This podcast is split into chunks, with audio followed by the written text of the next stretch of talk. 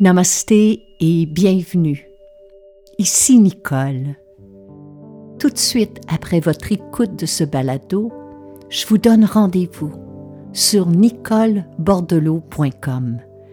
Vous y découvrirez des méditations, des webinaires, des vidéos, des pistes de réflexion, des outils, mes livres, mais aussi mon agenda concernant les événements et les retraites à venir afin que nous puissions poursuivre cette aventure ensemble. Merci et bonne écoute.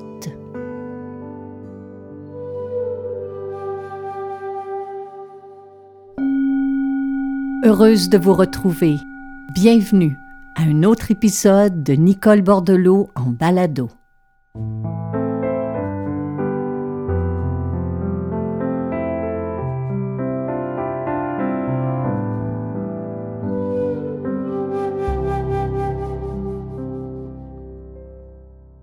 Je vous remercie d'être là et je vous espère bien, même si à quelque part, nous vivons dans un monde, un monde qui est à la fois beau et fou, un monde qui est plus instable et plus imprévisible que jamais.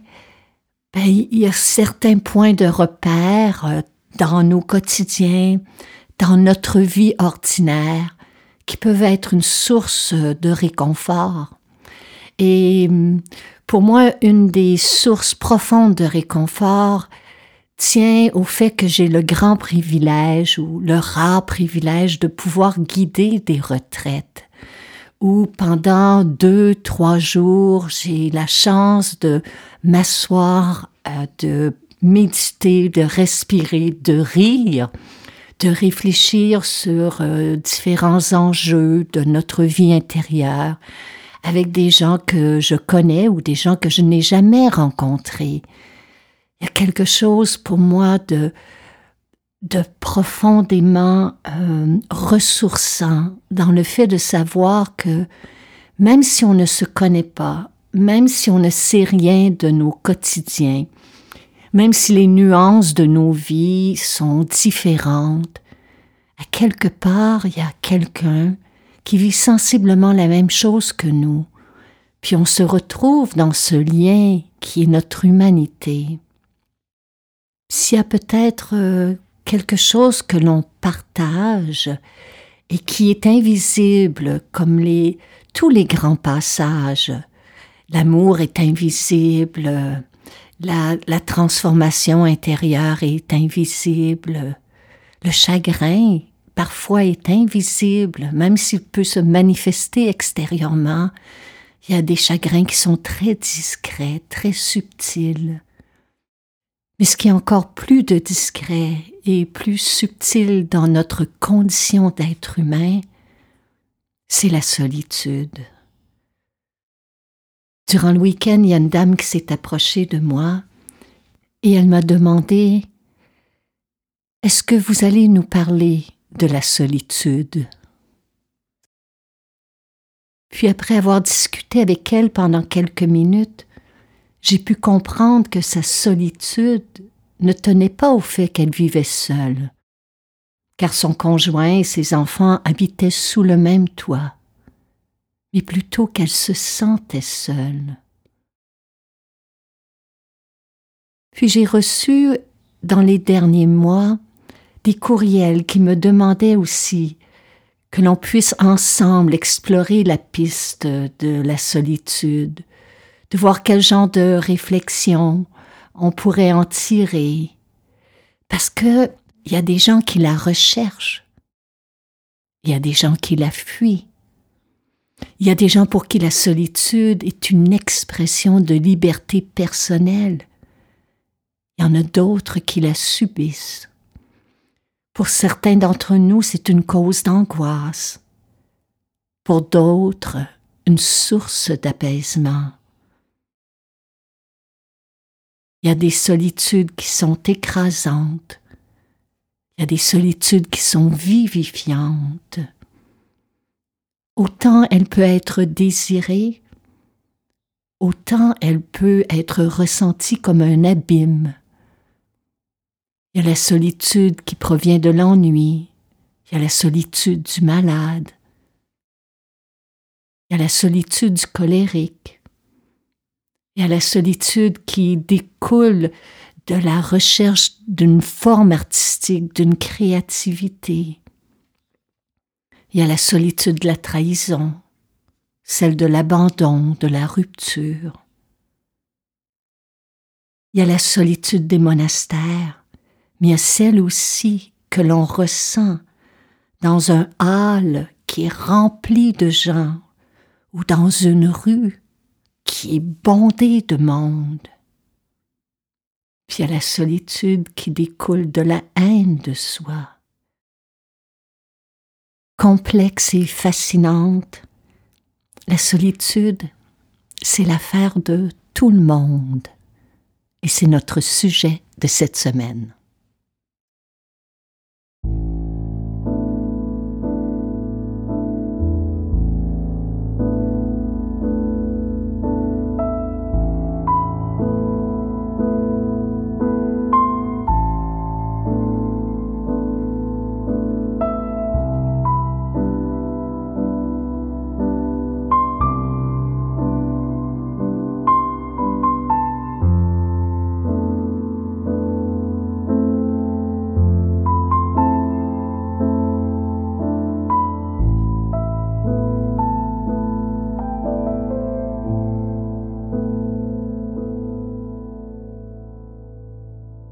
Comment se fait-il que dans un monde qui nous offre la possibilité de rester connectés les uns aux autres 24 heures sur 24, 7 jours sur 7, tant de gens éprouvent une sensation d'isolement.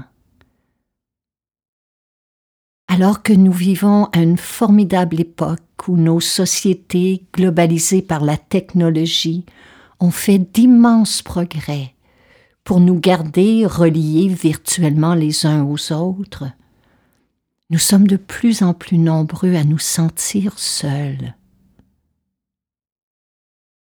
Puis quand je parle de se sentir seul, eh bien je parle aussi de la solitude qui vient lorsqu'on vit avec quelqu'un. Combien de couples souffrent de solitude chacun de leur côté. Qui n'a pas senti un sentiment de solitude en compagnie d'une autre personne, en famille ou dans un groupe? La solitude peut se retrouver dans une chambre à coucher, dans une grande assemblée, dans un village, une ville, une mégapole. Il y a des gens qui se sentent seuls présentement à Tokyo, à Mumbai, à Buenos Aires, à Paris, à Montréal, avec le sentiment de n'avoir rien en commun avec les gens qui les entourent. Il y a des gens qui vivent complètement isolés et qui, au contraire, ne ressentent jamais un sentiment d'isolement ou d'isolement. C'est peut-être là où on doit faire la différence, parce que souvent on confond la solitude avec l'isolement. L'isolement, ce n'est pas un choix, ce n'est pas un style de vie que l'on adopte, ni une manière d'être au monde. L'isolement ou l'essolement survient souvent suite à, à une circonstance, ça nous est imposé, que ce soit en raison d'une marginalisation sociale, du rejet d'un groupe, de l'abandon d'une personne. C'est une condition qui est douloureuse à vivre. Très souvent, les gens qui vivent de l'isolement vont aussi cohabiter avec la honte, la peur, la colère, l'exclusion, il y a au cœur de l'isolement un vide qui est causé par la rudesse, l'indifférence, la haine, la violence, la brutalité de notre monde.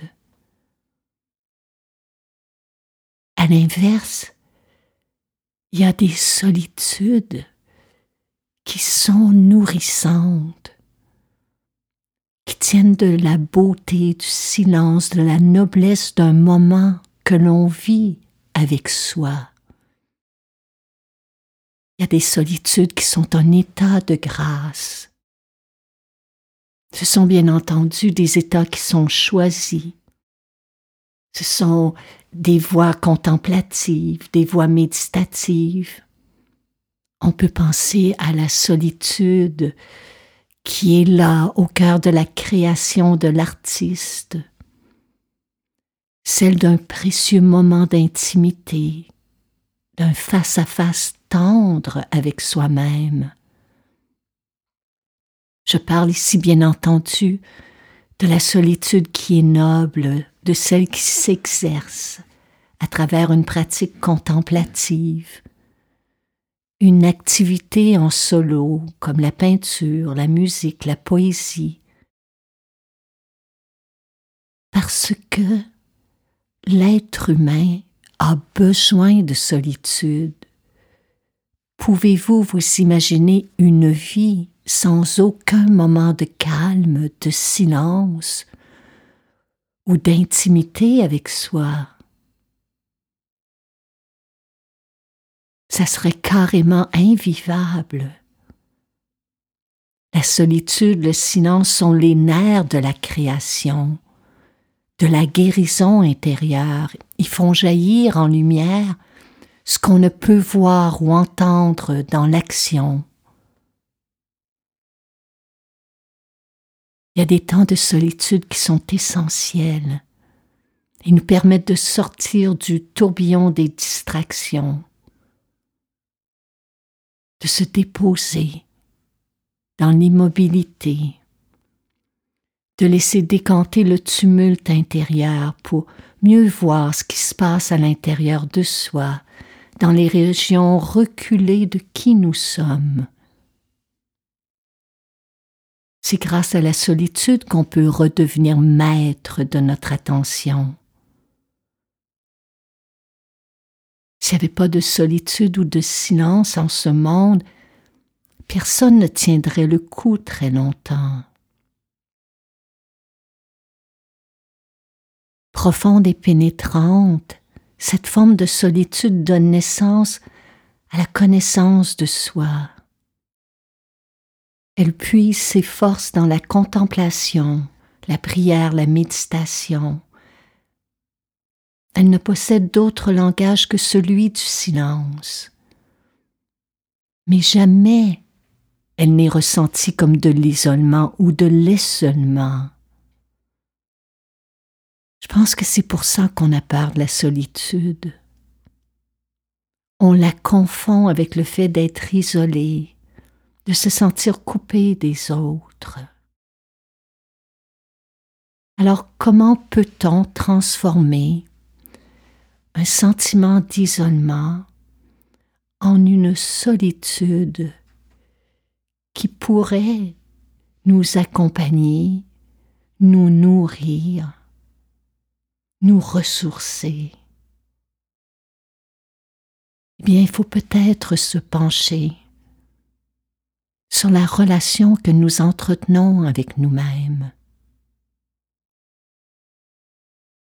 Lorsque s'approfondit la connaissance de soi et la compréhension de qui nous sommes, eh bien la qualité et la profondeur de notre relation avec nous-mêmes devient créative et féconde.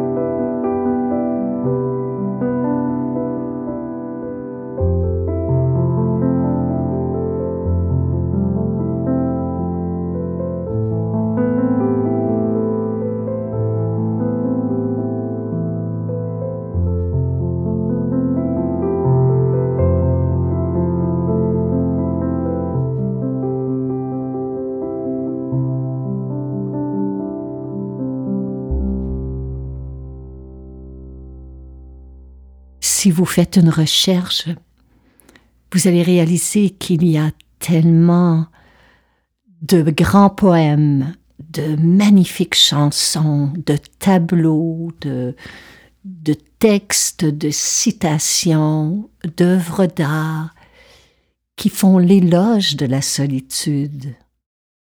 Bon, je pense en ce moment à, à cette chanson dans les années 70, euh, celle de Georges Moustaki, qui disait Pour avoir si souvent dormi avec ma solitude, je m'en suis fait presque une amie, une douce habitude. Elle ne me quitte pas d'un pas, fidèle comme une ombre, elle m'a suivi ça et là aux quatre coins du monde. Elle sera là jusqu'à mon dernier jour, dit-il en fin de chanson. Ce sera ma dernière compagne. Non, je ne suis jamais seule avec ma solitude. Je trouve ça inspirant parce que dans un monde où l'isolement et l'essolement brisent nos liens d'attachement, il faut redéfinir nos temps où nous sommes seuls. D'ailleurs, il semblerait que plus une personne passe de temps devant son écran, plus elle passe de longues heures sur les réseaux sociaux, et plus elle se sent seule. Il y a là véritablement source à réflexion. Alors comment apprivoiser la solitude? Comment s'en servir pour aller non seulement vers soi, mais aussi pour renouer des liens plus profonds, plus réels, plus durables avec les autres? Bien, personnellement, j'apprivoise ma solitude par le biais de l'écriture. L'écriture m'accompagne depuis le tout début de mon adolescence. C'est une compagne qui me permet de coucher sur papier ce que je ressens, ce que je pense. J'y note mes expériences, j'y confie mes rêves, mes peurs. Je m'interroge aussi sur ce que je ressens. Quelqu'un pourrait se servir de l'écriture pour euh, transformer la peur du jugement ou du regard des autres en une relation plus sincère avec lui ou elle-même. On peut profiter d'un moment d'écriture pour faire le point, pour redéfinir nos valeurs profondes, pour s'assurer que nos choix, nos décisions sont en lien avec nos aspirations. On peut aussi se servir de l'écriture pour voir si notre solitude ne tient pas à trop d'attentes ou trop d'exigences envers les autres.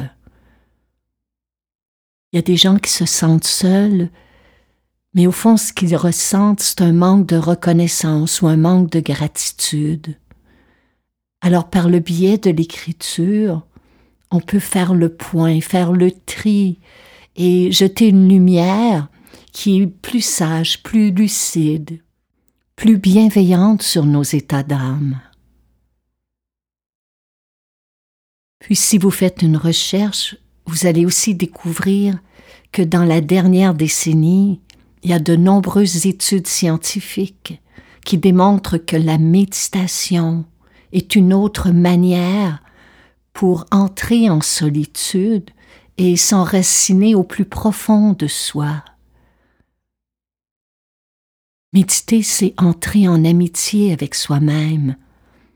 Et cette dame-là au monastère, avec laquelle je parlais de solitude, c'est ce qu'elle a compris. Elle a compris que d'instaurer, de retour à la maison, de courts moments de méditation, allait lui permettre de changer sa relation son regard sur la solitude.